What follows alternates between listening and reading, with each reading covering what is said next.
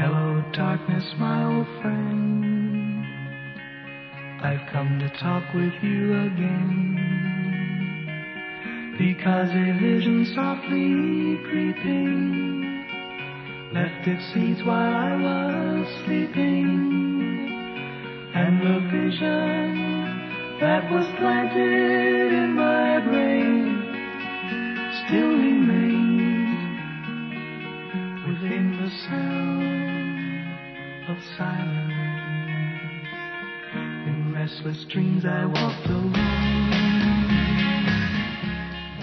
好了大家，我们回来了。现在开始大家讲第二个案子，咱们就开始直接点了，就开始进入整题了。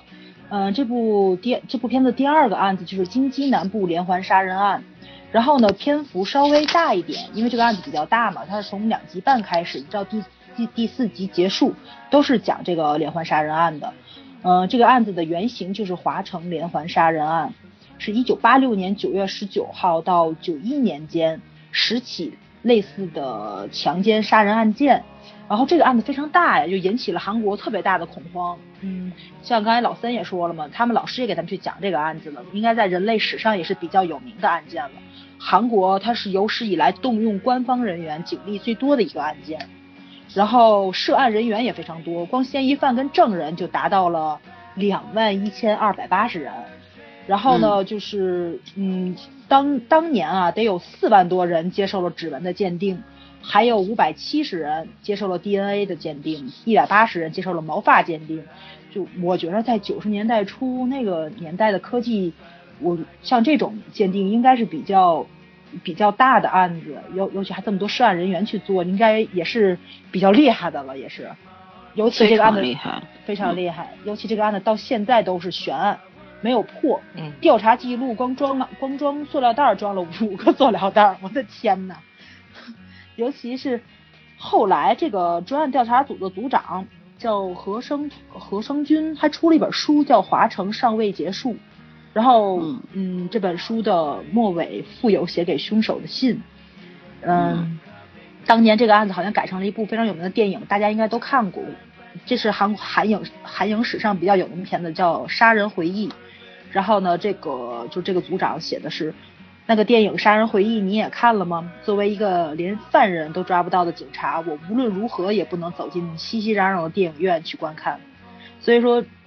这个案子相对来说，它的原型给人造成的这个阴影是非常大的。所以把这个案子改成了，嗯，就这个信号里面的第二个案子，就是震惊度还是挺大的。尤其这部案子，让我们看到了李才涵这个正义警察的一个成长，他也经历了一个心理的一个跌宕期，我觉得是挺有意思的一个地方。这个案件，因为它它之所以就是社会的反响会那么大，就是社会恐慌嗯。会会那么的厉害，就因为他那个受害人全都是，首先女性大家都知道，嗯。但他受害人的那个年龄跨度非常大，最年长者是一个七十一岁的老妇人，然后最啊年轻的是一个十三岁的幼女，还有五还有哇六十九岁、五十多岁，就是他不太分不太分类型。哦，对你查比我细，嗯，我没有查到这个，嗯，太震惊了。所以说这这种大型的案件的话，嗯，就是这种社会恐慌是肯定的。我可以讲一个小插曲，就是在上海，在差不多九十年代末的时候，在那个郊区有一个地方，就是说曾经出现过那个呃木榔头，榔头知道吧？就是砸人后脑勺的那个案件，嗯基本上就是一两天出现一次。然后那那时候基本上就是他也是不分什么男女老少，然后就是砸完以后就抢劫嘛，抢钱，嗯然后但是不会发生性侵之类的。那这个时候就是真的是我是亲身经历过那时候的社会恐慌，就所有人就是呃谈起这个事儿就色变，然后就是年轻一点的女孩儿，包括一些呃。中中年妇女或者是做夜班儿的什么的，下班儿以后家里人都是一两个出动，一个都不敢出去，两个人结伴儿出去接人，这样子都是到这种程度的。嗯嗯。好，从剧情来说，好像这部就是这个案子啊，对讲机响起来的时候，就变成八九年的那个李才涵警官了。当时他们正在搜查其中一个受害人，然后呢，嗯这个时候对讲机响起来了，然后朴海英就很奇怪嘛，就说啊，你们在你们在哪里找那个受害人？就开始把后面受害人的那个信息啊什么的，快速在一分钟之内说了两三个，好像是。然后因为当时他们还不知道彼此是在不同的那对个这个对对对是，对对，他们他们、嗯对，然后就有这种误会产生在，所以呢，那个谁，那个李才涵也是那种莫名其妙摸不着头脑，然后呢，但是灵光一闪，就了这个线索，就把其中的一个受害人变成了幸存者，但是就就有一个蝴蝶效应在里面了，然后。就挺挺就挺拷问人的，这个历史真的是能改变吗？尤尤其是改变历史之后，有的历史又不能改变，呃，改变历史之后又又发生了其他的一些悲剧在里面。然后比如说，呃，侦破在侦破案子过程中，然后你嗯，就是线索是正确的，但是警察因为毕竟是人嘛，这个理解能力，包括就是有一些容易让人产生误会的因素，然后抓错了嫌疑人，然后致使真正的凶手呢又去犯案了，就这种内心的拷问，我觉得内心不够强大，真的是不容易挺过来，尤其是每一个刑警，就是面临的问题，包括就是那个就是呃抓到嫌疑人的时候，然后嫌疑人肯定吧就会说我我不是犯人，然后警察可能偶然之间的肢体接接触，然后让一个不是这个坏人的嫌疑人，然后发生了猝死，然后引发了后面一系列的事情，然后他这个涉及的。虽然是一个案子，但它涉及了很多方面，在刑侦过程中，然后警察要要面临的一些问题，这种现实的困境，我觉得写的特别好，很真实。嗯，中间还有涉及到涉及到那个真凶的他爸爸，就是他爸爸对，嗯巴士司机，他他他要为因为呃保就是宠爱这个孩子，嗯，所以说其实这个孩子会变成这个样子，他爸负有不可推卸的推卸的责责任。对，对包括那那个小孩儿，他他明明知道他儿子杀了人犯了罪，但是他还包庇他。嗯、对，尤其是知道这个，嗯，另外一个对人穿插在对，是穿插到这个案子当中以后，我觉得这个这个就是这一方面很值得大家去思考，因为这父亲后面为了，呃，还要再去掩掩盖真相，就是把那个他的那个售票员，那多年之后还去把那个他的售票员给杀嗯了，对呃，真的是就这个地方，所以说到最后那个李在汉在那个追捕这个呃嫌犯的时候。嗯两个人到了楼顶上，然后他故意嗯松手，把那个人对摔摔残了。对，嗯，啊，我我觉得这个虽然不太符合一个警察一个一个警察的这个职业道德啊，这个对。不应该这么干，但是我觉得嗯。符合人性，是个人都得这么干。其实其实就刚开始李才是想给他拉上来的，但是那个嗯。犯人实在是太甚了，他竟然对他笑了一下，嗯。然后就那种死不悔改的感觉，反正你又没有证据，你现在所有的事情都是推都是推动那个都是你的推断，你的推断是不能成为证据的。对。是，在那一瞬间，我觉得是个人的那个内心都会去动摇的。对，对，我觉得这个嗯剧它有就是信号特别出彩的地方就在于这种，它最后很还原人性里面那些矛盾啊，那些甚至就是说自私和软弱，嗯，嗯对没有把没有把警察塑造的全部都特别高大全一样。对对，是，尤其是警察真的也是早上这句话说的非常嗯好，就警察也是人，真的是警察没有他只是经过专业培训的一个比普通人稍微多一点专业技能的人而已，他也是血肉之躯，他也是一个凡人，你你让他上帝视角吗？他什么都看得明白吗？这不可能，不可？能的。嗯嗯，对，对，嗯，尤其我不知道你们记不记得第一个案子里面，第一个案子就是那个就是推动到案子去去侦破的时候，其实那个谁朴海英他是借助了媒体的力量，他在媒体那里面爆出来了一些信息之后呢，就是推动这个案子去进行了。到这个案子里面，他虽然没有讲媒体，但是有一些地方能看出来媒体的那个正面跟反面的作用力。其实任何一个行业，它存在的那个既有正面意义，也有反面意义。就是那个受害人，就那幸存者，他最后还是去世了，是因为生病去世的。就是她的丈夫一盆水泼到了那个谁，那个车秀贤的身上，不就说，就是因为就是你们这种人，就是因为你们总来问他，然后让他不嗯没有办法去回想那种不想回想的事情，所以他生病了，他去世了，你们都满意了吧？然后就后面不就说过了吗？记者就经常骚扰，就在这个女人生前一直在骚扰她，因为她是唯一活下来的人。虽然她也没有看到对那个凶手是什么样子，但是这个不管是好奇心理要出大新闻还是怎么样，她就避不开这些骚扰。警察的，然后好奇的人的，然后媒体的。我觉得嗯是其实活着也未必未必很幸福，对，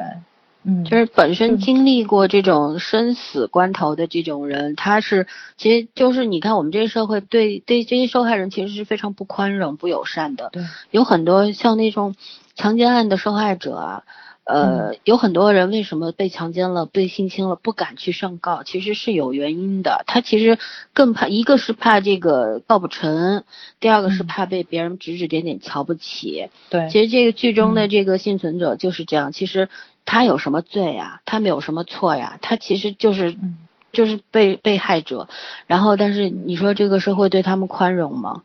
对吧？就是你看对这这些记者，当然有记者中肯定不乏那些追求真相的热血嗯记者，对吧？也是有的。对，嗯但是大部分的人肯定更加的是为了点击率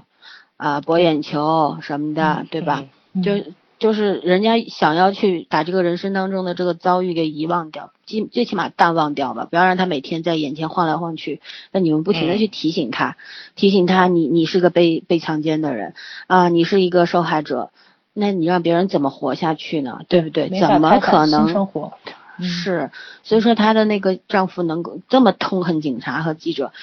这太自然了。如果是我，我也我也是会这样干的。对对，比较真实的反映了那个警察除了这个在侦破案件上的困难，然后面对受害人、面对嫌疑人的那个，我觉得这个内心的拷问也是很严重的。嗯嗯。嗯。就是我觉得还有一点值得说的是，就是这个关于人性方面的，还有就是那个售票员，哦你看他对对。对找到了、捡到了那个证据，他所做的事情不是去告发，嗯。而是去敲诈 勒索，对。然后是我我我觉得这种人是真的是很多了，就为了嗯。自己、自己的一些能够活得稍微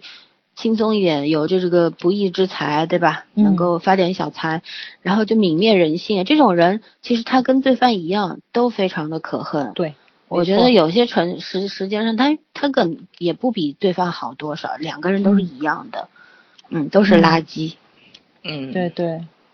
尤其是我觉得他这个就是故事的这个处理上特别的妙，就是呃，因为那个李才涵的初恋嘛是最后一个受害人，他没有来得及把他女朋友给救过来，嗯，然后呢，他觉得自己是一个失败的警察。然后他跟那个谁朴海英在那个对讲机里面对话的时候说说，可能在你眼里那只是一个地点人物，然后照片只是一个受害人的照片，那对于我来说，他是我生活中活生生的一个人，这个人就消失了，他对我生活影响会非常非常大，因为就是你从一个警察的这个一个就是视角，就变成了一个朋友亲人的视角上，这个感受确实是不一样的，但是最后。推动李才涵他继续去做警察的一个是他把那个人给摔了之后，他跟他爸爸说，说的是那个我我作为一个警察，我做了我不该做的事情，所以我要去自首，但是也让你的嗯儿子去自首。在那一瞬间，他爸爸抓着他的手的时候说说那我儿子就是自己摔的，我跟医生也是这么说的，然后说那个什么事情都没有发生，你也没有出现在过那个地方。他爸爸到那一刻选择的还不是什么公理正义，我只要我儿子活着。没有人再受害，没有没再也没有受害人，你的警察任务不就完成了吗？就是这种逻辑，你没有办法去说服他。但是最后是他儿子没有犯罪，他父亲去犯罪了，就是这个就是这个天理循环的这个感觉，就证明他爸爸其实他他事情不像他想象中这么简单。你儿子不杀人了，这个事情就结束了。你没有给死者一个公道的话，这个事情永远是不会结束的。然后编剧用这个去去圆了这个这个事情。尤其是最后找出来他那个就是那个呃证据，给他儿子判罪的时候，那个证据是那个谁李才涵初恋的那个防身器，防身器就是李才涵送给他的。我觉得这也是那个天理循环的一种。我觉得编剧简直是太妙了，他是怎么想的都不知道。对，嗯，天网恢恢，疏而不漏。对对对，嗯嗯嗯，特别妙。对，在这个案件上面，嗯、李在汉最后那一幕就是在电影院里面，他妈妈女受害，哦他女那个嗯。喜欢的女孩的妈妈给他嗯。那个两张电影票，嗯。他一个人去看了一部喜剧，然后所有人在笑，他在哭的那个、嗯。那个，嗯、真的是好让人揪心啊，嗯，真的是。塞啊，觉得这个哎，你好像就哭了两次，另一次是哪里呀？是红运动的案件的时候哦，啊，这这个我哭了，他在电影院里面哭，我在屏幕外面哭。嗯，嗯，确实是，就是嗯我记我觉得好像前两天又看了一个什么剧，也是个韩剧，里边出现了同样一个镜头，就是一个是一个女生，然后嗯所有人也是看喜剧，然后所有人在笑，她在哭，我忘了那部那哪是韩剧啊？王沥 川，那王沥川，哦，是王沥川啊！我的天，王沥川拍的挺像韩剧的呀。他开的不走心，你知道吗？他都想不起来是哪他在看。Discovery，他走什么心呢？呃，哦对，还有这个电影院的梗，你们不觉得就是？我觉得他有点儿那个，就是，呃，去映射这个华城连环杀人案那幕后，他那组长不写本书吗？不也说吗？说的是他没有办法走进电影院去看这个嗯对杀人回忆，然后这里面就是走进电影院就是去看，但是他看的也是哭。哦，我觉得这个对我觉得跟那个现实中也有一点点关联，挺有意思的。嗯是，就这个这个案子当中，你看他借助对讲机，然后呃、那个就是就是受害者的顺序发生了对就是变化，就是他的那个喜欢的女生，呃就变成了死者，然后他反而就是因为对讲机的这个功能，然后就是救了另外一个就是那个幸存者嘛，呃就是这个、嗯这个东西就是让我想起来说，你说。就像搞刚刚早上说那个什么科幻元素的时候，就讲到说说这个能不能去改变历史？我觉得其实生死这东西真的改变不了，你就是一命换一命。是这就是一个就哲学问题了，就是你没有办法，有有些事情有些东西，你说这个死亡它其实，我觉得死亡是这个永恒不能改变的东西吧，对，应该说，死亡是的，嗯。嗯，哎，反正就是看这个时候，第一次感就是感觉到那种非常深深的那种无力感的时候，就是从这个案子开始的，就是对也许有一些东西会因为一些因素的介入，然后嗯。会因就是会发生改变，但是你真正想要改变的东西，它改变不没有了的。你不想改变的东西反而变了，就是这这就是一种非常的无力的那种感觉，唉。对，尤其是刚开始他们这个叫嘛未结案件小组，他们这几个人啊，互相不和，对吧？然后突然间嗯慢慢就有默契了。尤其是这个朴海英，我觉得这个嘴实在是太毒了，特别像老三，你觉不觉得？上来说这个不是处女座，绝对摩羯。然后那个华城连 为什么？那个不说为什么啊？这个华城连环杀人案的时候，嗯。他那么多，又又有点卡。嗯，那我说吧，他那个华城连环杀人案上来的时候，不是那个介绍这个案子的时候，朴海英在那里把整整个韩国的这个警察都给得罪了，对吧？他说这个案子为什么结不了？因为你太笨了 啊，因为你办事不力，然后什么官僚作风这那的说了一堆。嗯但是这个，但是你看，虽然他是开着玩笑说的，或者是怎么样，或者是宣泄感啊爆发出来，但他确实点出了警队的很多问题。虽然就有时候不想承认，但其实不只是韩国的警队，全世界的警队都存在这个问题。就连对啊咱们爱看的美，对吧？美剧里都有。警察永远是最晚来到现场的人。哎也拖这这个地方这样吧，我我给警警察这个大部分警察这个怎么说嘛，给他们做一下解释吧。我我觉得可能群众对警察也是有很有那种天然的敌对在那边，嗯就是总觉得警察好像出工不出力，对吧？拿钱不干活 对，不干好事儿什么的，跟犯罪分子一丘之貉，这种我觉得不公平。这种说法其实对对嗯呃，我就举个非常简单的例子好了，就是现在频繁发生那种电信诈骗案，嗯大家应该都知道吧？这嗯这种绝对不算什么大案子了吧？一般都是真的成大案的时候，那那个金额就涉及的那个面就涉及非常广。我就说一个小的那种电信诈骗案好了，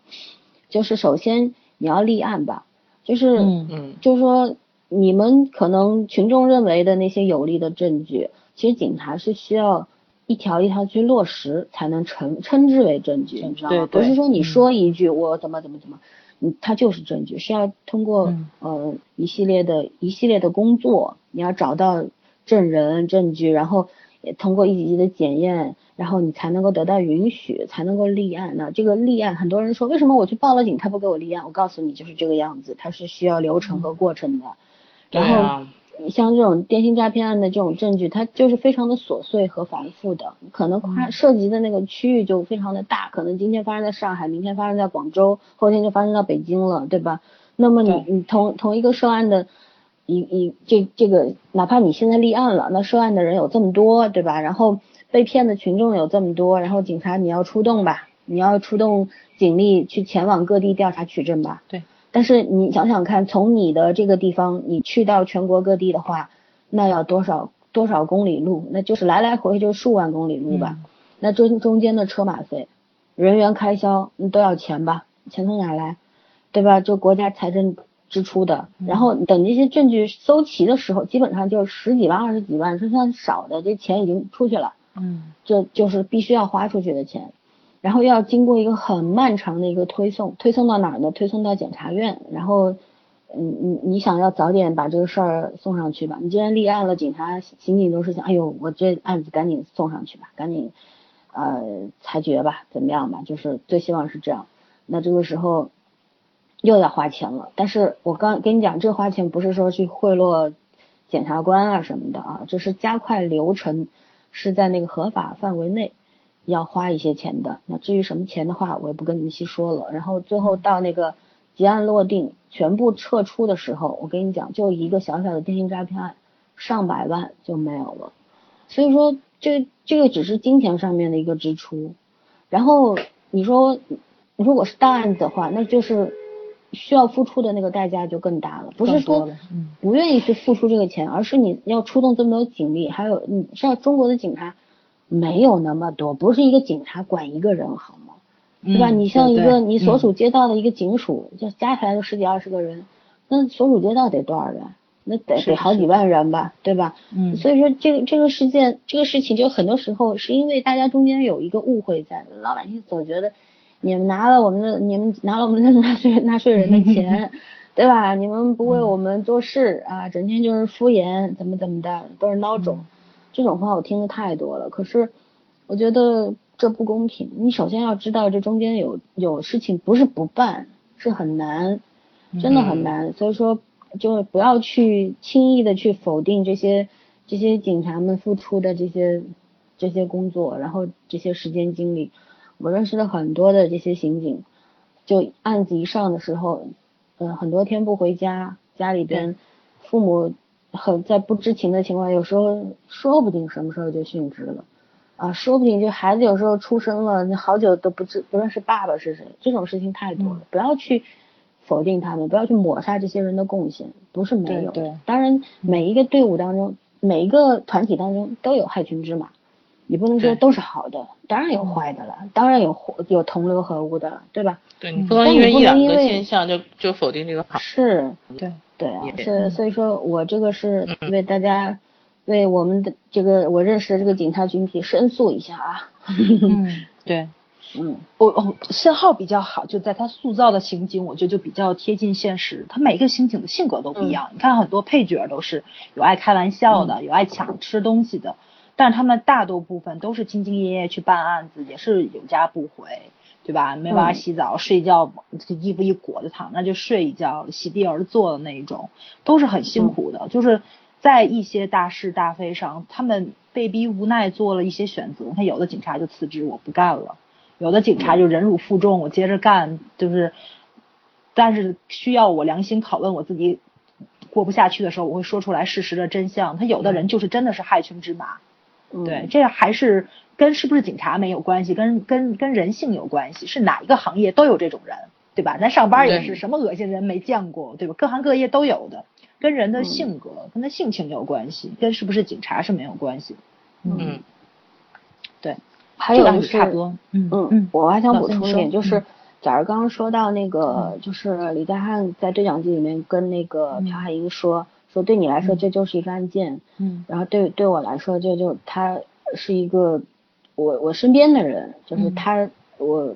这个中间的事情就是不是你想象那么轻松的，对，嗯，我想补充一点我自己这个职业生涯当中遇到的事情吧，我觉得因为我们这个工作就是说，我们看到的也是案件，啊，但是因为这个工作的性质，嗯。我们必须要去知道这个，包括受害人还有嫌疑人，到到最后有一些甚至是判了刑之后的一些罪犯，呃，犯人他们的犯罪成因，那你就要去，嗯、不断的去翻阅他们的人生，就是从小的时候到现在，对吧？你要去推，嗯就是要去推理啊，要去总结，要去归纳，去统计等等。我觉得呃这这种时刻，其实我觉得可能警察跟我们的感觉是一样的吧。真的并不是说这对我来说只是个案件。当你触碰到这个东西的时候，用缘分两个字来说的话，跟他就是有缘分在的。就这个事情嗯就是会变成你的事情，可能你没有没有参与，你已经参与到其中了，你所接触的东西都会让你产生很多很多复杂的情绪啊，包括痛苦啊、愤怒啊等等啊。你会为这些受害者感到惋惜，然后你你想真的有时候会想要为他们报仇的。就李在汉会会把那会放手在楼顶上放手，其实我觉得为什么我说符合人性？其实我觉得有一个原因就是他在为那些受害者报仇。如果是我，我说实话，我也会放手，我恨不得他摔死，别摔残，你直接死了得了。嗯但是这个作为一个警察来说，这事儿干不了。那我们在影视剧当中看到过很多，就是你看到警察拿着枪，你想要打那一枪，但是总会有一个人跳出来说你不能那么干，你是警察，对，对吧？就但是这个这个就是有的时候职业约束你，就是是道德嗯在下面。因为、嗯因为警察警察是执法者，对吧？对他一切一切都是最后要让法律来判判决他犯了什么罪，你不能对他处以私刑，你没有权，嗯任何一个人都没有权利去对另外一个人动用私刑啊，这个是这样，所以说，呃，怎么说呢？其实当李在汉放手的这一刻，我觉得这就是一个活生生的人，在荧幕里面活了起来，对就是。就是我就是在这说实话，这部剧里面这三个主角，我最喜欢的就是他。嗯我觉得他的那个哭啊、笑啊，他的那种伤心啊就是那什么的，种感觉。是。那虽然外形看上去就四十多岁了，但是 还是一个就是糙耿汉子，直的特别呃热热血的嗯少年，就是那种对这个世界有非常大的热情。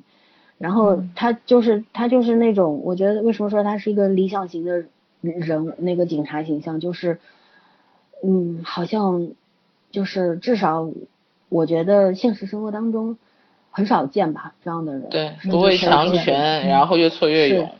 然后还有一个就是，当他其实也会面到很多压力嘛，剧中其实缩小了这个压力的，这个群体是会抛弃他的，你知道吗？就是当你一个人在嗯。这个群体当中特立独行，然后 我们看过很多的影视剧，都是说一个警察会，嗯，就是说说如果他坚持住自己的主张，然后，嗯，然后呃这个功勋很高，然后破了很多的答案的，就是这个是人都是一样的，对对对就会对这个异类产产生那个排斥。排斥。然后，嗯如果别人对你比你的能力高很多的话，你对这个人会有敌视。所以说，所以说李丹汉在这群体里面居然还会有这么多支持者，然后只是这只不过是这个这个当时是他们的案，这个局长是他们的那个科长对吧？对对，对他是那个老是这样嘲讽啊，然后恨不得抛弃他这种，嗯。呃，给他下判子啊这种，我觉得他还是生存在一个好的环境里面。这个剧里面并没有去弱化那个，因为韩国人特别喜欢，一个是写弱他们的这些公检法，嗯，就是把他们的警察都写的跟傻子似的，但是这里面警察还是维护了他们的光辉形象的，嗯很不错，嗯。嗯，相对客观和公正了，已经。对对，嗯嗯，OK，差不多第二个案子就差不多完了过了，对吧？对第三个案子吧，第三个案子很有意思，嗯，其第三个案子，喜欢，对吧？对，嗯我觉得他选这五个案子里面，我我我反而是第三个案子特别触动我。但是，你如果是从整个来看，其实第三个案子是最平淡无奇的一个案子。嗯就是你看金允珍那个，主要是针对，我觉得他其实选金允珍那个第一个案件，就是针对一个儿童，一个是这种儿童主题比较冲击力比较大，另外一个就是它这个针对的主要是公诉期问题。嗯，我觉得它最后落重点落的是这个，然后人州暴力事件那个就是怎么说呢，更像是一个跟第一个案件串起来的一个线索案件，就是最后一个案件。嗯，然后第二个和第四个就是很有代表性的那种，第二个像华城连环杀人案这种，嗯，到现在没有破，社会影响力非常大。然后胡文洞这个就是也是虽然也是连环杀手，但是完全性质上不同，就是是因为因为自身受到虐待，所以导致这个这种情绪情绪释放不出去，然后就是产生了心理疾病吧。但是比起来这这些就是怎么说呢？你碰到不能说中彩票，但是这个概率相对来说还是没有那么高。嗯，就大盗案这个就是其实是个非常普通的案件，它是两个案子组成的。本身就之前那个背景就是大盗案是原型是那个大盗赵世恒案件，就赵世恒是二十世纪七十年代末到八十年代初的这种。就是一个韩国很有名的大盗，他主要偷的都是当时的那种高官啊，或者是富豪的家庭，也包括有人说他其实是劫富济贫什么的。就这个人很厉害，然后偷了很多家，然后没有被抓住。嗯，尤其尤其是在警局里面还越了一次狱，对吧？对对，还能越狱越狱，然后就是多次抓住，多多多次释放，反而就是就是传说中很厉害的那种。老千，我就看老千级的那种，对对对，那种盗贼。但是，但他就其实是有是个普通人。这个案件里面显示的就是，呃，剧里面改的，他就是一个普通普通人，就是在警察那儿背的有号的那种盗窃高手。然后因为一个高官家被盗了，所以就怀疑到，就是包当时正好留他的指纹嘛，就有证据什么的，然后就怀疑到栽赃栽赃给他的，其实。对。就就栽到他手他头上，然后关键问题是他后面引起的那个连环就是连环事件，并不是说连环案件，它有一个韩英大桥坍塌事件，就是其实就是韩国的圣水大桥坍塌事件，这是九四年十月二十一号早上七点半，然后在两个桥墩之间长约五十米的一个板桥倒塌。就让行驶在上面的一个公交车和两台小轿小车坠落到汉江了，造成当时那个二三十二人死亡，十七人受伤。这是韩国的一个嗯很知名的公众事件。对对，我觉得编剧很厉害，就把这两个事件过渡到一起了。因为前因后果，就是因为这个大盗案怀疑到的剧里这个人物叫吴金泰，怀疑到这个人就是呃栽赃栽赃嫁祸，说他偷的这个。这家的那个高官家的东西，然后就是警察就把他抓起来。但是他有一个女儿，他有一个女儿的话，就是李才汉也是负责这个案件的警官嘛。他就是因为这个这个这个大盗吴金泰被抓的时候，李才汉照顾他女儿，因为他女儿是一个初中小学生嘛，年纪蛮小的初中生，所以他们感情本身就很好。嗯，对，本身感情很好，但是因为这个案件又发生了，发生以后又怀疑到这个。吴金泰身上之后，李才汉又就是不得不怎么说呢？逮捕他，逮捕他的时候，但是吴金泰本人和他女儿都说他爸爸都没有偷东西，就是说这个事儿不是他爸做的。但是按照正常的就是像程序上来讲，因为要贿赂口供，怎么说？证据显示嘛，对，所以他还是必须给他带走。然后带走这个过程中，这个等于是他就是这个罪犯被这嫌疑人是被铐在那个小车上的。然后当时他们走这个叫什么韩英大桥，嗯，然后这个女孩他们好像应该是学校放学校车，对，不是，他坐公交车跟公交车吧，嗯，对对，公交车，相当于一起走，一起走的时候卡住了，啊，哦，没事，你接着说，嗯，然后等于是这个这个因为桥 因为因为这个桥突然就是质量问题，所以。公交车就是出危险了嘛，出危险之后，就大家就说怎么，因为他爸爸被铐起来，他爸爸想救他没法救，然后这个警察说我去救，警察就就是李泰汉说他去救，他他也没有够到那个没有过去的时候，然后那个车就是桥就开始出现危险，那公交车往下滑，啊，然后后来就是好像是老师吧，不是是救援队到了，救援队到了，但是选择，反正我就记得最后是个选择嘛，对对。是要不要救他女儿？不是，是救援队到了时候，因为他女儿是是在外面，应该先把他女儿救出来。但是当时另外有一个小女孩卡在里面，小女孩的爸爸在现场了，爸爸把救援队拉对拉到了后面，把他的女儿抬出去了。当他们撤出去之后，车子就爆炸了，车子爆炸了，死在里面了。所以这其实呃怎么说呢？这个案件呢，嗯，其实是个偶发性事件，是个偶发性事件，但是也当然也是人性的自私吧，就是你。我觉得这个选择不能说可以被原谅，但是可以被理解。对，因为这是怎么说父女连心嘛，他救他自己的女儿，但是同样这一个瞬间决定了另外一个女孩的生死。就他本来有机会生还的，但是他最后还是死掉了。而且他亲亲生爸爸在现场看到这一幕，看到这一幕之后，所以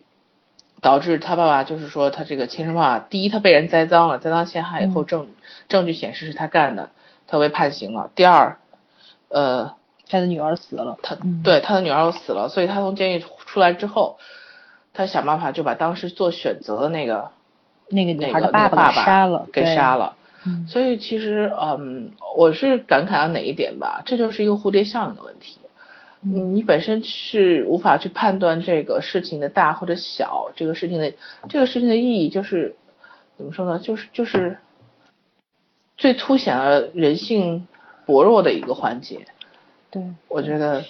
如果是如果翻过来想想，如果他那个爸爸当时现场选了呃选了这个女孩正常救援的话，嗯是不是就一定保证两个小孩都能活下来？其实这都是这都是就是说只能是一种历史过去的一个预判题，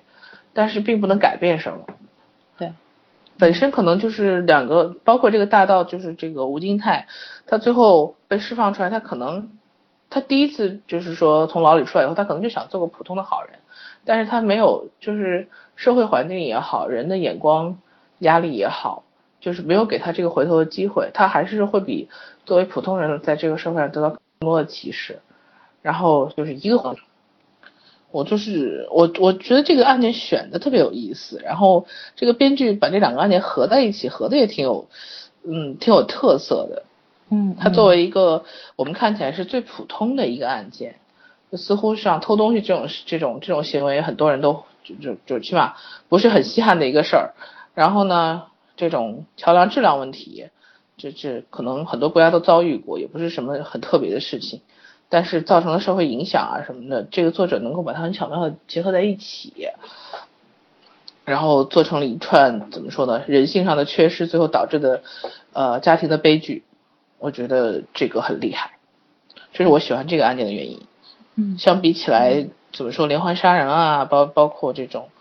啊集中性的暴力事件，我是我是觉得这种普通的事情让我得到的震撼会更大。对，嗯，嗯就是，嗯嗯，你说，嗯，我我说一下，我说这个案子给我震撼比较大的就是，呃，真正的凶手到底应该是谁？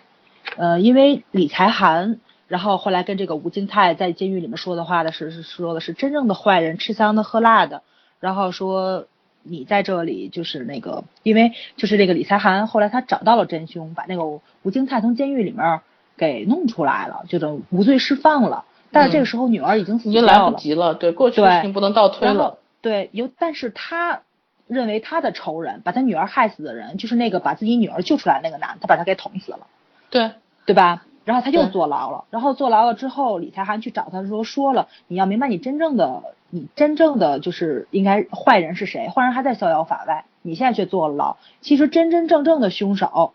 并不只是说致使吴金泰女儿死了的那位男士，是致使这个大桥坍塌的官商勾结，致使这个桥质量有问题的人，他们却逍遥法外。真正的坏人没有事儿，他并不只是杀了吴京泰的女儿，他致使了当时有三十二个人死亡，这三十二个人都是受害人，他们是真正的坏人，他们应该受到法律的审判。我觉得这是一个争议点，而且嗯特别有意思的是，这个案子当年是未结状态，等于说吴吴吴叫嘛吴京泰是坐了一辈子牢，他从监狱里出来了，第一件事儿就是开始绑架了那个当年幸存的小女孩儿，然后把幸存小女孩的父亲给杀了。但是呢，因为这个 专案组的这个行动能力很强，他们在这个小女孩父亲之前找到了这辆车，然后致使了这个车秀贤当场身亡。就是说，咱们第二个主那个主人公这个女主角也死了一回，嗯，对。对三个人都死过，对，都三个人死过，嗯对，前面李才哈已经死过一次了，都死而复生了对，现在是女主角死了。然后等于说现在这就是这个 特别震惊到我，怎么把这女主角再给写过来？因为才刚几集，才刚一半儿吧，就六集好像就死掉了，七集死掉了。看看怎么怎么把这个圆圆过来是一个很重要的事情。当然，就是因为现实中李才涵找到了证据，然后把吴京泰放出来了。但是吴京泰他他又去犯了罪，等于说，呃，幸存的小女孩的爸爸在两条时间线里，两种可能性里面都死掉了。嗯，然后这就是吴京泰他执着的点，因为他执着，所以这两条线里面他都活不了。他把你当仇人了，那你你就活不了。呃，尤其是这个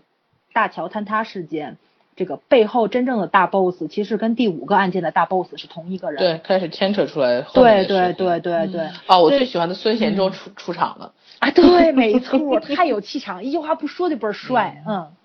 嗯，倍儿黑，我也觉是想得。想说嗯。这个案件当中让让人值得思考的几个点，一个是说，嗯，要说这个事件当中的无辜者吧，嗯，我觉得唯一无辜的人是那个死去的孩孩子，对对对，嗯，然后还有一个后来被那个绑架的那个另外一个女孩对，嗯长大以后那女孩儿，嗯。呃，其其他的人，这中间就是包括那个只救自己女儿不救别人的那个爸爸，嗯嗯你其实你你是可以苛责他的，可是嗯，当自己的孩子和别人的孩子在面前，可能你救了别人的孩子，自己的孩子就没有机会活的时候，你会救谁？对对吧？嗯所有人都没有什么资格去站在道德高地去谴责对方。是，对，吴金泰会去杀了他，那是因为孩子已经死了，这个孩子死掉的这个这个现实已经扭转不过来了。嗯，不管这个对讲机，呃，通过这个对讲机，这个大家努力的去改变这个历史，但是这个事情在历改变之前已经是铁定的了。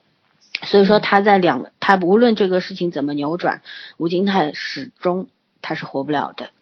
这这个是肯定的。然后再说到的话，说李在汉的话，他其实他也是只是看到了证据，然后他内心其实他为什么会把那个去相信那个证据，因为伪造的证据，然后把他亲手抓进去，逮捕了，对，嗯。对，那是因为其实他对这个人，他也是一种有一种固有的想法，因为他曾经是个小偷。嗯。很多人的想法就一一次小偷，一辈子都是小偷。当事情发生的时候，就很多社会上面的一些刑满释放人员回到这个社区里边，比方说这个社区里面发生了一个这种盗窃案，那这个人曾经是以盗窃罪被抓进去的，然后你第一个怀疑对象会是谁？一偷东西对丢东西，对下意识就会怀疑他。社区居民会怀疑他，警察也会来先找他，嗯这个是没有办法的。所以说，对于吴金泰来说，他其实也是悔恨的，因为当初这其实真的是悔不当初。他为什么会想要好好的过日子啊，辛辛苦苦工作去养大这个孩子，对吧？靠自己的劳动能力去养活这个孩子，给这孩子好的生活。我觉得他就是在悔改嘛。对但是就是其实所有人都没有给他机会悔改嘛，对吧？对对，然后那个始作俑者就是那个那个富二代啊，不是他算检察官的儿子、对吧？官二代，官二代，对这种人那就不说了吧，这就是社会的毒瘤，对吧？还不知悔狗仗改人士，嗯对他觉得自己特别的，就是我就是特权阶级，你能把我怎么着吧？嗯再加上那个大桥坍塌，刚圈也说到了，导致这么多人打，为什么会大桥坍塌？豆腐渣工程吗？嗯，这背后有贪官，对吧？嗯有有权益交易，有金钱交易，就等等东西，就是建筑公司这些官商勾结，嗯，是，所以说你说这中间有有唯一无辜的就是那两个孩子，死去那孩子最惨，就生命刚刚这个开他本身命也不好吧，投身在这样一个投胎在这么一个家庭里面，没有什么好的生活，但是至少是幸福的，因为爸爸很爱他，然后李在汉这个叔叔也对他非常好，对吧？他内心很清楚，李李在汉来找他爸就是怀疑他爸了，所以他会。嗯会跟李在汉说说我爸是无辜的，你相信我，对吧？这孩子特别的懂事儿，然后就是这个生命之花还没有绽放呢，就这么没了。呃，嗯。我我觉得，所以这这个是这个案件给我的第一个让我去思考的点，就是很难去用无辜这两个字去界定什么，就是没有人什么人是真正无辜，无辜的除了那些这两个孩子之外，对吧？嗯。而且我就觉得李才汉的那个劝说其实是很无力的，他对是他对那个吴金泰那番话说是说的是很没有立场的，是他自己其实也知道没有立场去嗯。说，但是他得说，对对得开他是示他，他是得说，但是就是其实，唉，这怎么说呢？我觉得有时候人性就是一怒，就是呃一次冲动之下，但是你事后你可能从大义上来讲，他是非对错怎么讲都行，但是嗯。感同身受这件事儿，谁都不可能帮谁做到。是，哎，各有各痛苦吧。包括那吴金泰，他他为什么后来，他就是真的是因为女儿没有了，就这么在真的是惨死吧。这个孩子、嗯就真的人生已经是就只剩绝望了，就嗯唯一这个精神世界里面的一根支柱倒塌了，你让他怎么活下去？对对，所以他他最后他会他唯一活着理由是我要报仇啊，我杀光这些，呃，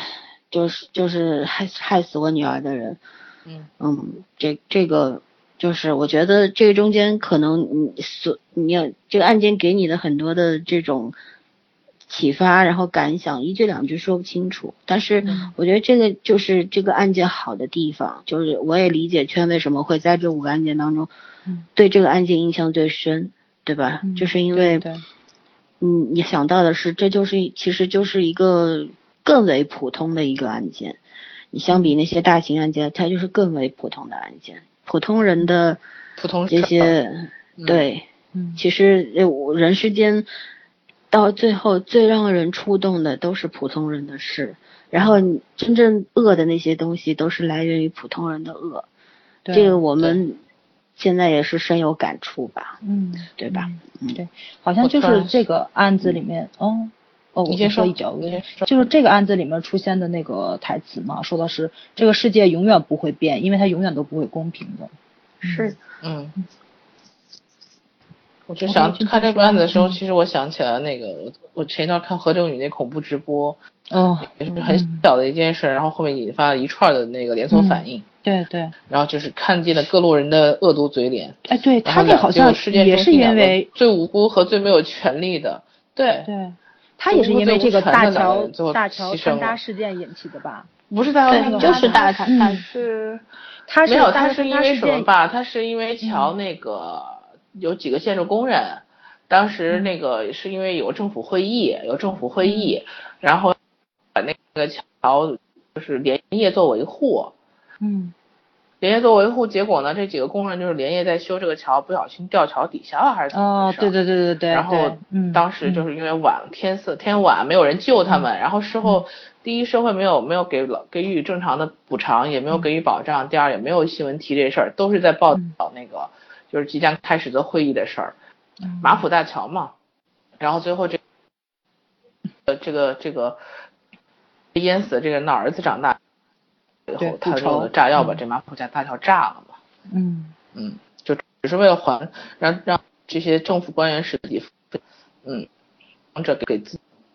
这个戏其实是挺，嗯，还是嘛，韩国人民就是很热爱于黑自己的这种政治，对 对这个故事让你觉得很嗯真实。对，尤其他最后结局给的也很残忍，并不是一个好结局，我觉得我觉得挺好的，我就选的是结局。最后那个结局就是，而且和嗯郑宇做出那个选择，让我觉得，呃，这才是一个正常的，就是一个正常的选择，符合人性，对对对，对他前妻也死了嘛，他前妻也死了，然后那小孩也死了，嗯，嗯，OK，好了，第三个案子，就差不多了。对，嗯，差不多。红院洞啊嗯哎红院洞里面对这个案子好像啊，对红院洞连环杀人案，老三的个案子最爱的。哦，我说老孙最爱的，感觉好奇怪。啊不不不，对我觉得老三觉得他精彩，肯定有很好的理由。嗯嗯，那我简单介绍一下这个嗯红院洞连环杀人案。其实刚刚早介绍过，就是是由两个案件合并组成的嘛。然后，嗯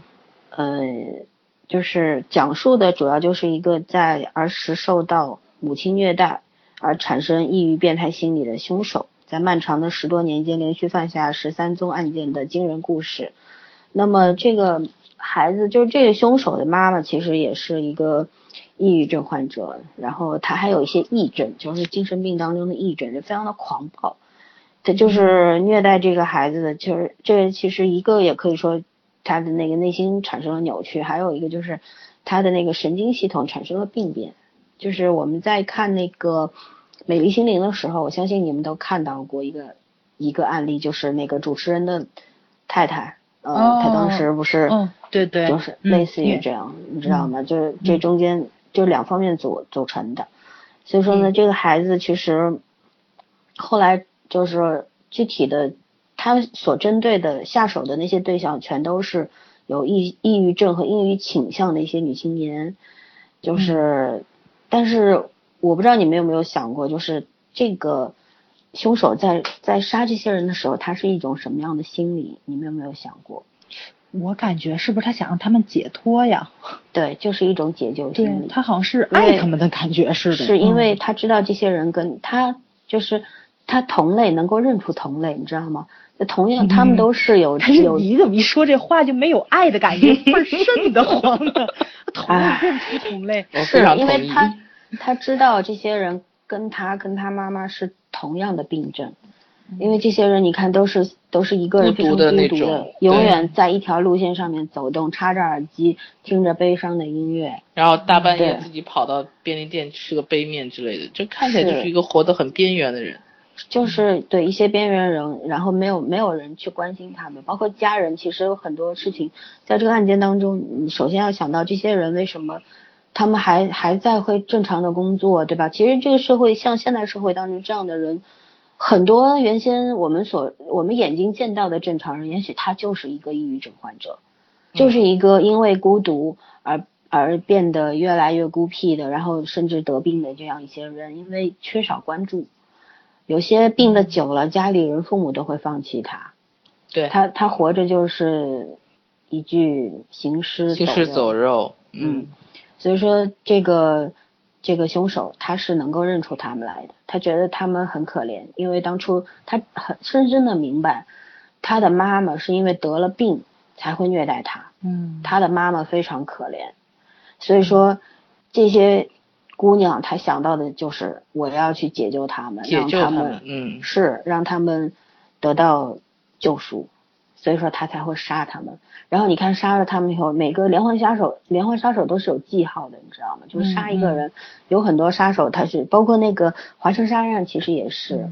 嗯。补充一点，就是那个，就是他那个绑绳对他的那个绳结，他永远是一样，因为每个人作案，凶手连环杀人都是都是有这样的。以后我们有机会去讲这些案件，就是讲比方这种题材的电影电视的时候，我再科普一下。然后就就。这个案子的话，你看他每一个女孩子被杀以后，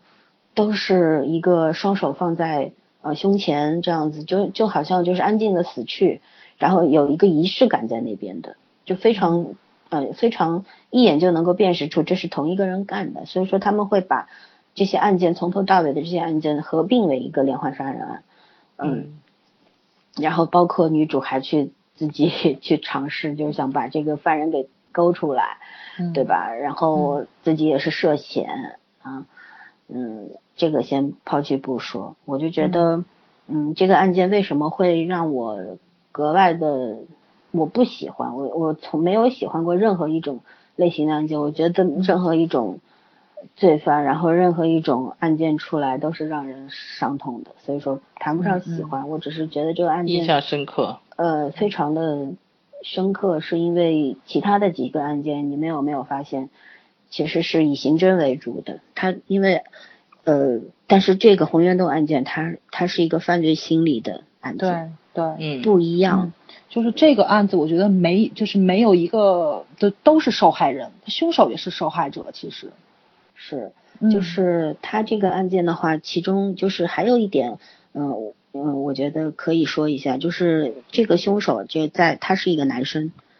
他如果是一个女生的话，就是最后可能发展的过程和结局就不是这个样子了。男生的话，他会同情他的母亲，然后他会去去猎杀这些跟他母亲同类型的人。但是女生的话，她如果从小受到虐打等等，这个是男女这个内心它本身的结构。和内心思考问题的，包括他一个生长发展，就这这个是跟生物上面有也是有关系的。就说女孩子可能最终她不是把这个塑料袋套到别人头上，而是套到自己头上，一了百了。嗯。哦，然后明白了，怪不得犯罪心理说就是连环杀手男性会比女性比例大很多，就在这儿，女的还没等杀，人家把自己杀了。女女性她的那个承受能力跟男性是不一样的。你看犯罪心理这个史上真正女性的连环杀手，非常非常少，对，非常非常少非常少，嗯基本上都是男性。嗯呃，这个男性这个这个怎么说呢？他的那个动物本能本身要强过女性的，嗯这个是呃怎么说？这个是天天然的，呃就嗯没有办法改变的东西。还有一个的话就是呃这个案件当中，就是为什么这个凶手最后自杀了？嗯他是因为最后的这个女孩子跟他是有情感给他关系的给到他的对，是他们产生了另一种连接，就是他原先所所有的他觉得他从他妈妈受到的，从他妈那儿受到的都是虐待，嗯。然后他和这些他去解救这些女孩子，他觉得他是在做一件好事，嗯。就唯独这个最后一个受害者跟他产生了情感上的另一种连接，那个东西他不知道是什么，因为从来没有人教过他，他没有上过学，他妈妈给他的也不是爱，都是伤害，对吧？嗯这个社会也没有给过他爱和关心。你看他一直是打零工过日子的，所有人看到他就甚至他的同事看到他就很讨厌他，觉得他就是一个孤僻的人，他有病，他摆东摆东西都摆得非常整齐，他有强迫症，就觉得他有病，他是不是怎么样，就把他当成当成一个异类，没有人真正向他伸出过手。可以说他活了这个三十将近三十岁了吧，这个孩子，他对第一次感受到了来自于人类的这种非常温暖的东西。这女孩子当然是因为暗恋他喽，但是她感受到的未必是爱情，她感受到的是一种真正的属于人人类的人和人之间的这种温暖，所以她她突然觉得，她要做的这些解救的事情可以结束了，她的使命到了，并不是说对。她怀着愧疚的死去，而是她觉得没有没有，嗯。嗯，原来如此，我可我就，而且这个时候，因为这样的人他不会不会去思考，不会去自省的，他没有自省的能力，而是当他感受到不一样的东西的时候，他觉得这个事情可以结束了。那么嗯为什么是什么支撑他这样活了，这样从小到大活了这么多年呢？是因为那个使命，你知道吗？就是他的那个使命。但是当他觉得这个使命原来到时候是时候结束的时候，他觉得他没有存在下去的价值了。就他活在自己他自己的逻辑里吧？是他在他自己的嗯世界里面，就是唯一让他活下去的这个理由没有了，所以他才会自杀的。嗯所以，所以，所以说，就这样解释的话，就能够更清晰的去了解这个人了吧？嗯嗯。然后你们也可以相当于他自己的那个世界改变掉了。嗯，对嗯哎，那个老三，你记不记得我以前好像问过你，你有看《犯罪心理》吗？里面有一个小嗯孩子，我特别同情他，就是呃那个人，我不知道他是不是类似于就是那种反社会人格，就是他总有杀人的冲动，但是呢，他道德感又很强，他知道自己这样做是不对的。但是他不跟瑞的成为，呃，也不能说成为朋友吧，他就跟瑞的去沟通这个事情嘛。瑞的知道他很痛苦，心理上很过不了自己那一关，然后就特别关注于这个人。最后那个人，他为了就是那个男孩子，他为了不杀别人，他最后把自己杀死。自杀了。嗯对对，自己自杀了。然后瑞他看到了这一这一出惨剧，然后后来我还跟你说了，我说像这种他能够，他能够其实是能够控制住自己这种他杀控制不住自己，但是他知道，对他知道嗯这样做他不对的，他对他在某一个时刻对受到过启发。对其实跟对对就这个红源洞案件的凶手是一样，他也是在最后受到了启发，然后他觉得他活下去的那个理由没有了。嗯嗯，你知道，那你说的这个案件就是这个人就是他他两个自己在搏斗。对，我就说像这种人的话，因为嗯我就特别想知道，他这个就类似于就这种心理疾病能不能治愈？当时你给我的答案是，这种人只能把他关起来，啊关一辈子。对啊，对对 对，现今还是无法解决的难题。对，解决不了这个对个。嗯是天生的，他好像在人堆儿里面，就是会被咱们这种活人去诱惑，他就想怎么杀咱。对，就是咱就是他的猎物，是这种感觉。嗯这有时候会不会就是天生的？像有些纵火犯，就是人家不是说小时候就是他天生就对火有一种莫名其妙的好感，喜欢玩火啊什么的。就是有有一种人，我们称之为清道夫，你知道吗？清道夫是来嗯清除这个人世间的所有的某不该一类存在的东西的。嗯就有些人就是那个来自星星的你里边嗯那个。男二的哥哥，哎，吓死我了，还说金秀就贤呢。是啊，就是朴海镇的哥哥那个，对，啊是吧？嗯就是一个清道夫。对对，他觉得来到人世间杀掉清除，他不算是杀掉，他觉得他就像一个清除这些垃圾垃圾是他的使命，你知道吗？所有就是那希特勒会不会就这种风格啊？希特勒不一样，希特勒是个政治家，也是个军事家，又不一样了。哦，啊，好吧，就是不一样。所以说这些清道夫他，我觉得这些都是都是上帝派来平衡这个世界的。嗯，对对对对，嗯啊，这这些未必是以一个正常和合理的方式。是是哎，现在不特别讲求那大数据吗？我记得是哪本书，是《自私的基因》里边儿好像是什么说过的，就是说好像是人口就某一类人是有比例的，他是按照那数据去说话的嘛。然后当嗯某当某一个性格人格的人会多一点的话，就像那种变态的人格，那基因遗传下来的就也会变多。然后他变多了的话，就可以平衡掉这个人口问题，这就是他属于们开始杀人，基因的杀选择吧？对对对就是嗯，就就就是上帝的另外一种存在方式嘛，就是我觉得挺就是瘆的，嗯，从那个以前，我记得我看那个，呃，李准基有一部有一部那古装剧，就是嗯当时不是张经常有那个就是，呃，玉帝和那个阎王下棋吗？我不知道你有有没有印象？哦，我知道，我知道他那个谁演的玉帝嘛，嗯。对他们里边就是有有有提到过一个，也可以说是哲学，我觉得也可以说是一个，嗯。呃，怎么说呢，嗯易经八卦之类的一个一个东西，我觉得这相通，就是说到像，嗯，阎王经常说，哎呦，我下了一会儿棋，他说我要去要去干点什么，这地方我要去弄点瘟疫出来了，然后玉帝就问他为什么呀？他说人太多了。嗯对吧？就就其实台词很简单，但你会去想，就是，嗯，这这就是一个，嗯，如果讲的通俗，就是一个平衡关系。当当当，这个就是也是，哎，反正这东西说出来，我觉得挺残酷的。但是嗯就是说，你要用这个角度去解读的话，你又觉得它好像是那么回事儿，对吧？嗯。就是比较正常的、合理的。对，就是这个世界上有各种各样的人，对，然后各种各各种各样的人，总归会有一类人，他是我们通通常认为正常人认为不应该存在的那些人，但是就是这种人，他它存在的理由，嗯，对他有理由，但他没有意义，就是他这些人一定会存在的，嗯，然后一定会制造很多很多的恐怖恐慌出来，嗯，嗯嗯，但是你你消灭不了他们，他们就是从娘胎里出来就那样，对对，嗯。哎呀，基因遗传学是很带来的神奇的。是你用你用那个教育，你也改变不了他；你用爱，你也温暖不了他，嗯，你知道吧？对，对了，我我刚刚有一个问题想问森森啊，就是嗯你说那个红人洞事件，因为他这个凶手是男性嘛，男性对妈妈的这种呃概念和女性对妈妈的概念是不一样的。嗯，我想问你，如果这是个女性的话，会是什么结果？概率学上来说，不说自杀吗？自己套自己的塑料袋啊。没有并没有另外的可能吗？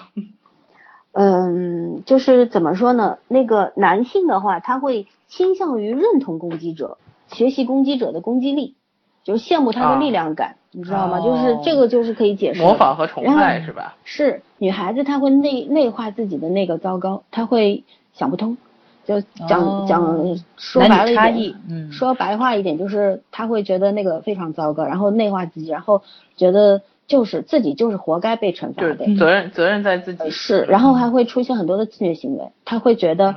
我我这么我会被打，我会被伤害，嗯。那是因为我不好，嗯，你知道吗？嗯？这个就是我刚刚说的男女之间的他的那个自我的不认同，相当于。是，就是自己的，就这个本身就存在的一个问题。然后还有就是，我觉得讲到这个案件的话，我还要提一点，就是这个是我当时看这个剧的时候就就是，就当时那个朴海英讲了一句，说他当时在案件快结束之后，他不是说了一句吗？我不知道你们记不记得，他说为什么这个人从小到大他经历了这么多，然后他小时候被他妈打成那样，为什么没有人去对对邻居没有人出来问一对下，对，嗯，这也是我当时看看剧的时候非常非常觉得又一次再再次感觉到绝望的一个，就是这孩子其实你说他们那个街道，我们在剧中也看到了，就是一个小平房，一个小平房，嗯就一墙之隔。然后他妈把他打成这个样子的时候，居然没有一个人去关心一下，因为所有人都是认定他妈就是个神经病，就所有人不会说他哦他抑郁症都不敢去惹他妈，对对，一个是不敢，还有一个就关我什么事？对打被打的又不是我的孩子，也不是我，对吧？嗯他发神经，他他跟我们也没有关系，对吧？我吃我的饭，他打他的孩子，哇就是这样。就人和人之间的隔膜，它就是天生存在的。我必须要说一句这样的话。其实，如果当时这孩子他被他始终非常，你看他愁眉苦脸的，他看上去是一个就是一个特别看上去是一个内向很忧郁的，善良的脸，嗯，对吧？你万万嗯想不到他会做这种事儿，那么残忍。对，他自己也不知道什么叫残忍，就所有人没有人去教过他爱、伤害、残忍这些东西到底是什么。他就像一张白纸一样，活到三十岁，他还是一张白纸，没有人在他这上面涂画过。他所有的东西就是黑暗的，嗯明白吗？就是我我当时非常难过，觉得绝望的就是，但凡有那么一个人在他挨打的时候，去抱抱他，然后跟他说没事，孩子，你妈妈是因为病了，你要学着爱她，或者有有没有社会群体或者社会团体或者政府出面说，我给这个女孩女女人就是这她妈妈去治个病，也许这些惨剧就不会发生了，嗯你知道吗？老三他这么说的话，我突然就想起来了，那个谁，朴海英，他成长的过程中是有人对他伸出过手的，是那个吃饭的那个老板娘，然后那个谁，那个那个李李在汉也给他付了好多钱，钱默默的，对对对对对，都是背地里面，所以说他成长成一个优秀的警察，其实是很多人的付出，有很多人给他过爱，确实是这个这个他，我觉得他没有说教性质的去写，但是这些就这种对比好像还真的挺多的，就这个信号里面，对对，人生你会嗯。不知道碰到什么事情，然后改变你，对嗯对对，其实你要深入去想的话，我觉得真的是很有启发性的，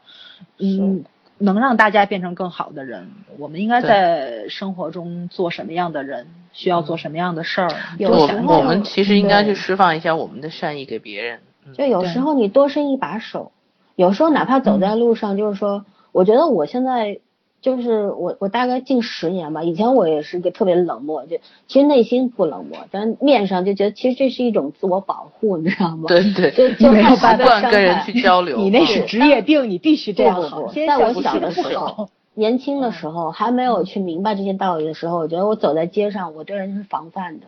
我有我自己启动了一个防御机制，我害怕别人走过来靠近我，然后我害怕，我不是害怕跟人交流，我是抵触。然后我最好别人跟我都在两公尺之呃两就是两米之外，别人看你永远都是面无表情的冰山脸，是那个时候就是这样子，但是当我慢慢慢的通过学习这个专业，然后通过自己慢慢懂事，去去去也是，其实我是得到了很多温暖，在我成长的过程中，我觉得很多很多人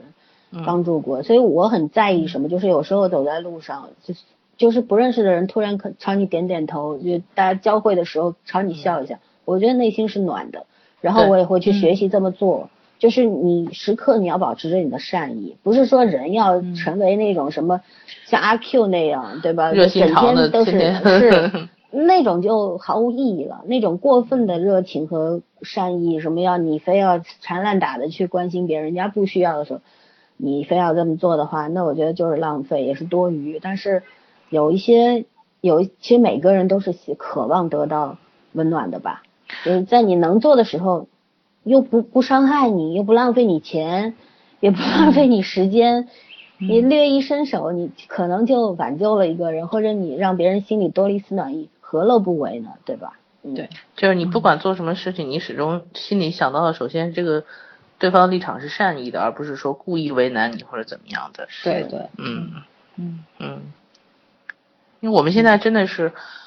呃，说老孙话讲两句，我们现在真的是这种伸手不打笑脸人的这种这种习惯都没有了。你看，走大街上好像好像真的就是大家都是面无表情的，真的很很难得。你为什么喜欢看小孩子？因为只有小孩子才会跟陌生人笑。对啊，对，所以所以我们我们自己做不到，就很难去要求别人。这东西只能你自己先去做。嗯，讲到这儿，我还可以啊，你说，嗯你先说。没事没事，老四你说你说啊，那我就顺着圈的话说，就是我我差不多就是在二十岁左右的时候，我有我记得印象很深，我看了一本不知道什么书，现在已经想不起书名了。就当中有一句话，就写的是上海的街头，说这个熙熙攘攘的这个上下班的人群里面，每个人都是面无表情的，匆忙急速的，就是走过。这不对，香港吗？城 市没有是城市就是这样子，对城市现在真的是这样。是，我觉得好酷啊，因为我也要这样。哎，我以我 我那时候也是这种感觉，我觉得嗯，就是那种你脸上不用焦虑，脸上面无表情，就觉得生活一定很紧但凑，但并不就是那种感觉。是那个时候，可能就脑子里想的是好酷啊，我也要这样，我也要嗯做这样的人。可是就是当就是我们到了这个阶段，可能就是前几年的时候，我走在路上，我会到处看看，然后有时候有，比方说对方有突然跟一个人在空那个目光在这个空间里面对碰的时候，大家其实都是无意的看了对方一眼，那时候我我会就是下意识的笑一下或者点一个头。我觉得就是当我意识到这些时候，我觉得我在改变，就觉得我觉得我自己变得温和了，就是一个好事情。嗯，嗯嗯，哦，我想说的是，刚才那话题啊，我说你们两个人不都开车吗？嗯我记得我跟你们说，我特别喜欢坐公交车。其实我喜欢坐公交车的理由就是天天都能撕逼，你知道吗？我以为你说你天天可以坐在那儿看看风景，看看陌生人。你跟我其实我想说，这个世界只要还有早的同早同学这样子的人，我们就不担又卡了，嗯，啊，好吧，嗯是果然不能你说你坏话，一说你坏话就卡卡掉了。哎，是真的，你知道吗？公交车上天天都有段子啊，特别特别好玩儿。嗯，我喜欢不过确实观察别人，嗯，对，确实是大家活的都太焦虑了，也不是什么什不么大是焦虑我觉得这是我们教育的问题。现在你看家长也是，因为越教育大家防范心越重，出门要小心陌生人啊什么的，就是说不要随便跟人讲话聊天，就是所以教出来的小人和孩子都是人之间冷冷的，对，人和人之间的最起码的那个信任没有了，就是基本的然后礼貌都没有了，你知道。都没有了。我其实其实我那个，嗯，我每次就出去度假蛮开心的一件事情，并不是说当然不上班谁都开心啊，这是其中一方面。啊，陌生人特别友好，对不对？尤其是外国的外国对外国人，老外他真的很喜欢跟你打招呼，就是没他也不管你听不听得懂嗯怎么怎么样，嗯他你尤其是这种什么老爷爷，不分男女老幼，就是跟你笑，愿意跟你笑。所以 我我我我我每次回来大概有前一个礼拜的时间，我都是见人就想笑的，因为因为那个状态你在，对调过来之后，嗯我一定能调过来。嗯就是一个是生活是工作压力，另外一个就是大家都不笑了。嗯嗯大家都不笑，你再去想保持这个状态，其实很难的。我试过，真的很难的。嗯。我你还是还是应该就是给自己一点原发的动力，就是你你自己笑得出来，你就会觉得这个世界是善良和温暖的。对对，嗯。对，其实以前我记得有呃，在微博上还是什么，就是有发生发起过这样的运动吧，就是拥抱对吧？嗯。对，拥抱然后微笑，我我觉得这种挺好的，但是很嗯。大部分的人会觉得好傻逼啊，为什么要这么干？但是少数人会觉得挺好的呀，这件事情，我们就尝试去做一下吧。对是我我觉得有些事情是这样，我们好像现在在高唱这个和谐社会啊，离离题几万里了。然后你就想哎其实没有没有，嗯就这个话题，咱可以聊回来这个红院洞的案子，因为里面有爱情线，爱情线还挺好看的。嗯，爱情线感觉都是单向循环，一个跑一个追，一个跑一个追。追那个谁，车车秀贤好像这个里面是呃动了不做刑警的念头，对吧？然后等于说三个主角每个人都动过不要再干这一行了的念头。这里边是车秀贤动了，因为他是那个成为了其中一个受害人嘛，但他幸存下来了。对，然后就是那个后来那个李才涵去看的时候带那柿饼子也特别搞笑，刚刚两个人还聊得好好的，盒一打开里面就一个了，都被吃了。嗯，我觉得也挺有意思。这帮刑警们就是不出场，你也能看出来他们那个背后性格是怎样的。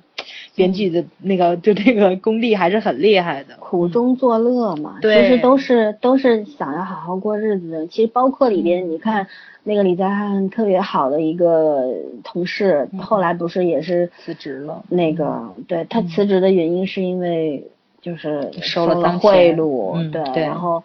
然后帮了不该帮的人，他自己也是很有愧疚的。对，嗯嗯，就是这就是又回到我刚开始说的时候，我说这个行业它本身就是一个灰色地带的，嗯，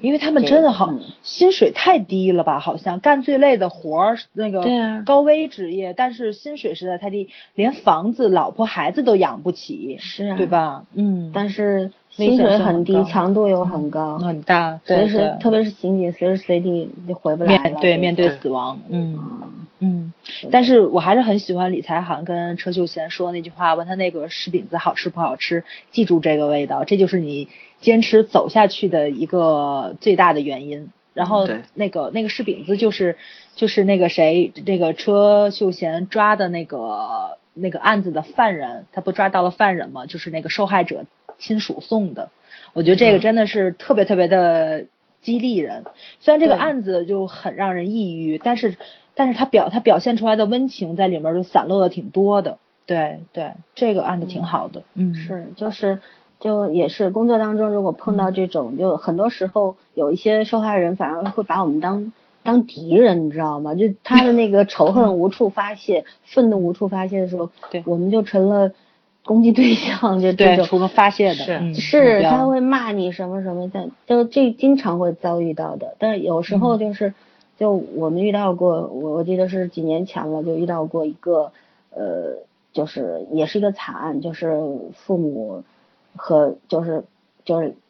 就是怎么说呢，小孩子的爸爸妈妈两个人因为这个生活的出现了种种的问题，然后妈妈把爸爸给杀了，然后那个就是奶奶带着孩子。一个人生活，然后当时当时就我们去那边，案件已经结束了，然后我们就是我们的工作就是要开始了，就是要去做一些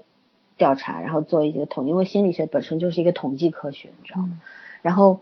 呃，当时我们到他那个家里边，就是他们其实是两个外地人在上海，然后很很可怜，就是大热天酷暑当下，然后就是也家里一个破电扇。然后我们就当场就是掏钱，立刻就是我们另外一个同事驱车跑到就是附近的那个大卖场，给他买了一个空调，然后要求那个安装工人就另外给了加急费什么，就明天一定给他们装上。然后当时就是那个小孩就就是他也不会说谢谢什么，嗯，还没有接受教育，是个很小的小孩，那奶奶也不太会教他这些，但是那小孩就朝着我们就笑得特别开心。然后就你就觉得这个就是得到了激励，就是一笑看了就值了。对对是一切都值了，也不要去衡量和比较，就觉得你做这个事情是对的，所以说你要继续做下去。嗯，OK，咱休息一下吧。然后一气儿讲了这么多案子，实在是太抑郁了。嗯，那索性把第五个案子做完，第五个案子讲讲完吧，讲完我们就可以结束信号。我其实说的，我做节目这么久，这十多期，我这一次特别沉重。你是想快点结束掉，是快点结束了。结束完了以后，对，可以可以。其实你知道吗？就是这些这些这么好的一个剧，我都不太敢不太不太敢去看第二遍。我看两因为他给你的那遍之后我就不看了。是 我这边是快进着看的，快进着看我哭了两回。就是特别的疼痛，你知道吗？对对对，就是就是你明明知道它是一个好的东西，你能够你再看一遍，也可以从当中汲取到更多的营养，然后给你引发更多的思考。可是你就是不敢去看，嗯就是这样。我跟你讲，我我有时候我们办完一个案子，我都不敢去再面对我的当事人，我我们的那个工作对象，我都不敢去见他们。我觉得那过程太痛苦了，再回是，就你自己内心在撕裂，知道吧？我我自己我我觉得我都要人格分裂了，我有好几个自己跟自己打架这种。哎，我突然间就想起来那个美剧《特殊受害者》，我好像跟你讲过吧？那特美术《特殊受害者》里面，我就有一个那个就是 Alex，他那个就是呃，叫吧，就是他们那个助理检察官专门往上报案子的，然后就是那个刑警，就警察有警察的那个立场。但是他面对受害人说，跟他说的是，就是说你这个案子很不好往上告，因为比如说你的心理状态问题，然后你上庭的话，你要面对庭审，然后这个是在这个在此之前，然后所有的问题会一遍一遍的问你，你你要把这个你受害的过程，你要一遍一遍的回想，你一定能够挺下去吗？然后好多受害人都是那种，那我不告了，我拿赔偿我就走吧的那种，确实是。嗯所以我觉得这心理素质并不只是说是像警察呀、像律师啊、像检察官啊，就是就受害者的心理素质是其实也是很重要的。对，对，这又可以去应，就是你你说过好多次一句话，就不要考验人性。人你知道我为什么嗯我为什么说人性有时候是可以被考验？因为我我经常被考验，你知道吗？所以你是特例嘛。所以我也没没有变成 什么样子，还还能跟你们天天在这儿做一个高冷的因为像你这样，就是说 人人性比较坚强的人比较少，比较少确实。通常我们为了安全起见，还是不要不要考验人性，对对。但我觉得这个因为得到那个结果，不是说对方不能忍受，是自己不能自己不能忍。受，对对对对嗯。对，嗯。那我们继续第五个案子吧。第五个案子就是回到了原点了，就是把所有的线索都并合到一块儿，包括从嗯。大盗案里边那个孙宪洲出场，对吧？就是这个所有最后的这个幕后黑手啊，他就是一个幕后黑手吧？嗯，对，嗯，这个无法这个泯灭的这个人性的残暴、贪婪等等，都集中在这这些人身上。那第五个案子就是你看那个被冤枉的少年，然后到最后还要被这样残忍的杀害，然后这个无辜的这个小孩子朴海英，然后就家不成家，什么都没了，一下一夜之间最亲的人没有了，然后什么都没有了，就就觉得就这样残酷的人生，唉，真的是最好不要 发生吧。我我总是会有这样，每一次我都会讲，哎，不要发生吧。嗯，但是我我想说的是，就是在这个他的这帮同学，他哥哥的这帮同学，我觉得是一个值得讨论的点，嗯，对吧？嗯这帮对对对这帮孩子，嗯，呃，中间有一个孩子，其实就是就是好像把证据对哥拿出来的对，嗯，想要说一些什么出来，但是他的父母也不让，警察也不让，谁都不让，对吧？学校老师什么的嗯。都不让，嗯。嗯，所以说这些，我我觉得成人世界嘛，有是利益牵扯，嗯，是，就是当这些孩子其实，在少年的时候，他其实是善良的呀，对，他是想要想要把真相说出来的时候，所有人都阻止他的时候，你说这样这个人会变成什么样以后？嗯他对这个世界肯定是非常失望，也是不信任，他对人都是不信任的，嗯，因为他他接收到的就是这些，对吧？嗯，还有还有就是还要值得谈谈，就是那个孙贤洲的这个亲戚，就是这个中间真正的那个那个凶手那个男孩，嗯对吧？对，啊，你看这孩子从小就这么残忍，然后嗯从小就是，嗯，他家人就没有给他一个是非，就是没有一个道德标准嘛，因为是从小有就不是非常跋扈惯我觉得他是有点有恃无恐，他觉得能摆平，有钱？就是大爷，我我家有钱，我还有权，对我就是大爷，嗯，，对，老孙就没有什么事儿，他感觉啊，哦，大爷是吧？嗯，就是对大爷，大爷，大爷就是大叔的意思。没有大爷，就是我经常有有钱就是大爷，对对对，就是大爷你我是要骂人的意思，大哦大爷明白明白了 大家大家要习惯摩羯座的冷幽默。哎，不过不过里面孙贤洲演的角色是不是在我们这儿有些地方方言就叫大爷？他 对，就叫大大爷，对啊对对对，大爷，就是这个这个男凶手的大爷，对对对，对对对对对，就就是就就是。我们结尾是要考虑大爷的问题吗？啊，欢乐一点也好，这个案子太沉重了，我觉得特别难过。这个对，嗯强奸案总是异常难过，因为强奸案的那个胜诉率和最后嗯能站出来的人太少了。问题是女主她到最后就过了这么多年，她还是没有站出来为她朋友就冤死的朋友说一句话，但是她朋友很理解她，然后怎么说呢，也是这个就是为了寻找真相，然后把自己的命都搭上了。嗯，嗯，这个小女这个孩她你没办法评判。是对，没有办法评判。她其实也是，你看她那个爸爸是那样对待她的，就是，嗯反正你说了我就要打死你，对吧？你说了我我活不下去，你也别想活，是，就是这样。然后，但是。嗯，但是他现在这个样子，我觉得就是一个心结的问题。就也许他站出来了，他去作证了，他以后就能走出家门了。难道他这一辈子都要在家里面不面对任何人吗？他是一个心结的问题。他不是说为了朋友或为了正义怎么样，他自己就走不出来。他走不出来，那就是一辈子的事儿。他不一定是心结的问题他题，他是他确实走不出他的这个愧疚，但是你知道吗？就是人嗯残酷的一点就是，他现在其实他拿了他拿了那个钱，然后他脱离了那个环境，他来了首尔，他什么事情都是，他是后来到了首尔还是到哪儿了，对吧？对对对然后，就是脱离到原来那个环境，没有人认识他了，嗯，他就是等于重新做人了。你说他重新投了胎了，做了人了，他还想回到过去吗？真正的原因不并不是他走不出他的心结，他所有的问题是因为他已经回到了正轨上，他过上了他向往的正常人的生活，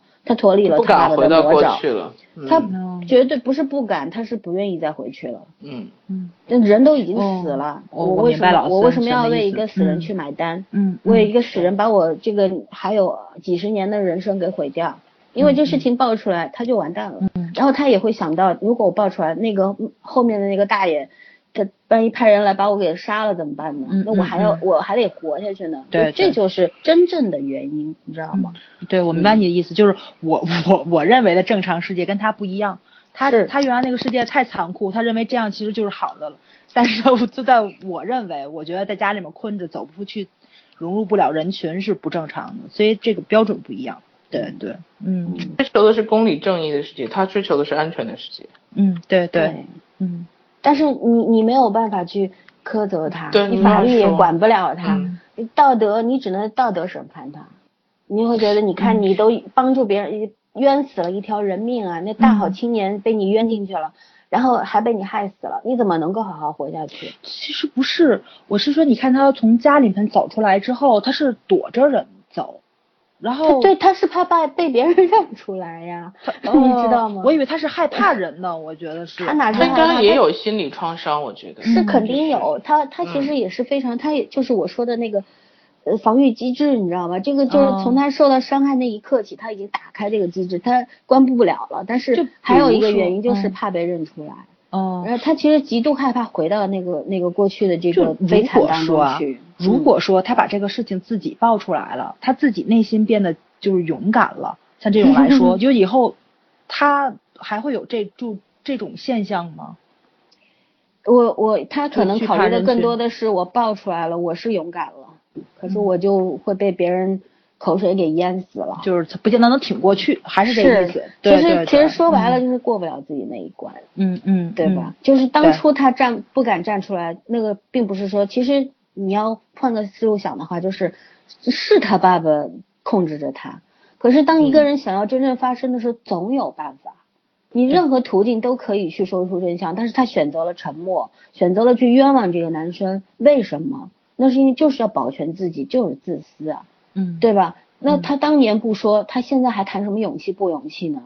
这个事情就让他尘归尘，土归土吧，因为死的人已经死了，已经改变不了什么了。他想的就是这个，所以他一而再的拒绝他们，明白吗？嗯，嗯，所以说嘛，美剧还是 不现实。我看特殊受害人都不是这样的。嗯美剧那个他太怎么说？他太流水线了，他不是说不现实，对。他他他实他没有去挖掘人和人的那个情感状态，他没有去把人性对那他没有没有描述过程，其实那个过程很重要。他只有他只有一个小时演一集，他怎么可能这么？反正我觉得就是警察劝那受害人还是挺还是挺好劝的，两两句话就能劝出来。嗯，唉，那其实第五集的时候，呃，不是第五集，嗯第五个第五案子后来是你把想，那个个一集嗯拍一个月，拍一个月，嗯对，就是第五个案子的时候，你看他后来是真正把你看李在汉找到李在汉的骸骨，对吧？然后、嗯对，呃，事情就就是这条这条如果时间线存在的话，这条时间线就拢过去了，就变真的变成了一个圆环。所以说这个时候就是案件，我觉得就是如果这个剧有第二季的话，第一季到这儿戛然而止，非常好。就是首先第一是为那个埋下了伏笔，第二个我但是我一直脑子里在想，这第二季也挺难拍的，到底要讲什么呢？对，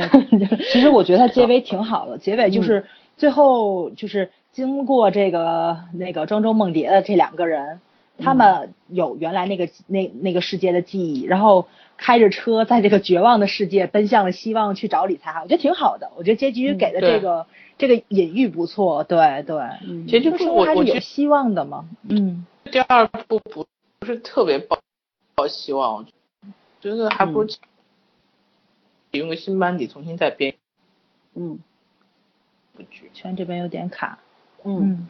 对，前天又卡住。对了，不过这个作家最新据说也是哦，又来了，天呐，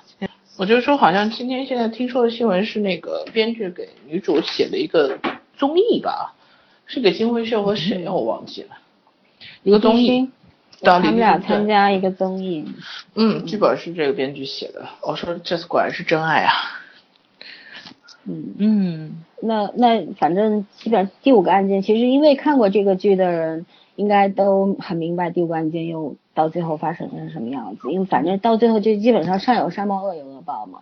对吧？这案件其实概是这样，就是为了扣合和就是前前面所有的线索，其实更多的倾向于这个。嗯，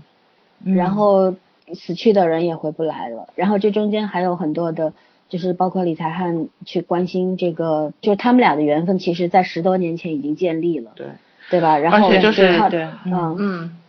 你先说所。以说，呃，我我被你打断，我忘了，你说吧。我只是想说，这个故事的最后的 结局就是交代一下，嗯，有些事情我们不小心的碰就是改变了，然后后面的就是会变化很大，而有有一些过程我们倾尽全力的希望它不要改变，最后呃倾尽全力的希望改变结果，但是结果并没有被我们改变，就怎么说呢？从来天意都是最难问的。对，是，嗯，还有就是我我想说的是，其实你看很多事情就是，其实时间就是不可追的。虽然这个事事情，这个这个电视剧一直在说时间的问题，就是回到过去，来到现在这样子一个时间的交错，然后通过这些时间这个改来改去，然后轮回，然后改变这个历史的走向。然后，但是我觉得，呃，其实很多事情，你看他终究有很多死掉的人还是还是死掉了，然后活不过来。包括那个洪源洞案件的时候，就是你你们记不记得，就是洪源洞案件最后，其实就是那个那个凶手不是就变成没有死掉嘛，就是嗯那关起来十几个了嗯十三个那个姑娘都没有死，因为被改变了。对吗？嗯过去改变了，所以现在就没有事了，因为他被抓进去了嘛。可是当时有一个就是那个关押房间的窗口，啊凶手对凶手从那个窗口看到了来做志愿者的那个被害人，就是那个最后那个最后一个被害人，嗯对，你嗯你不觉得就是背后汗毛直竖嘛？我当时我鸡皮疙瘩对都起来了，对你知道对吗？谁知道未来会命中注定的相遇，对，嗯是就是就好多人觉得我靠，这真的是好狗血，但是我觉得背后那种背后灵的感觉。是就是就是不寒而栗，就觉得好多事情好像你是避不过去的。对，是，就像死亡，就像剧中这个哥哥的死亡，那个朴海英哥哥的死亡也是避不过去。这孩子你无论如何的去抢那个时跟时间抢跑道，但是最后他还是死了，你就差那几分钟，他也活不下，活不了了。嗯，而且我为什么说这个故事和嗯第一个故事有有我插一句话，有那个嗯就是对比线。你想第一个故事就是他们拼命的在拖时间，时间没拖过去，然后结局没有变。然后这个故事拼命的抢时间，时间没有抢回来。对，对，所以说，所以说，我觉得这个剧，我当时看的时候，我我写过一段话，我说的是，其实有很多事情可能可可以被改变，甚至这个时间通过这些科幻元素或者魔幻元素，它都能够去改变。但是真正无法改变的是这个世界的不公平，那对对对，对是真的是嗯这些东西它是不公平的。这然后剧里不止一次说过这个台词，对是，嗯但是而这个剧真正宣扬的东西是我们这个世界缺少的是这种不公平啊，但是我们真正在捍卫的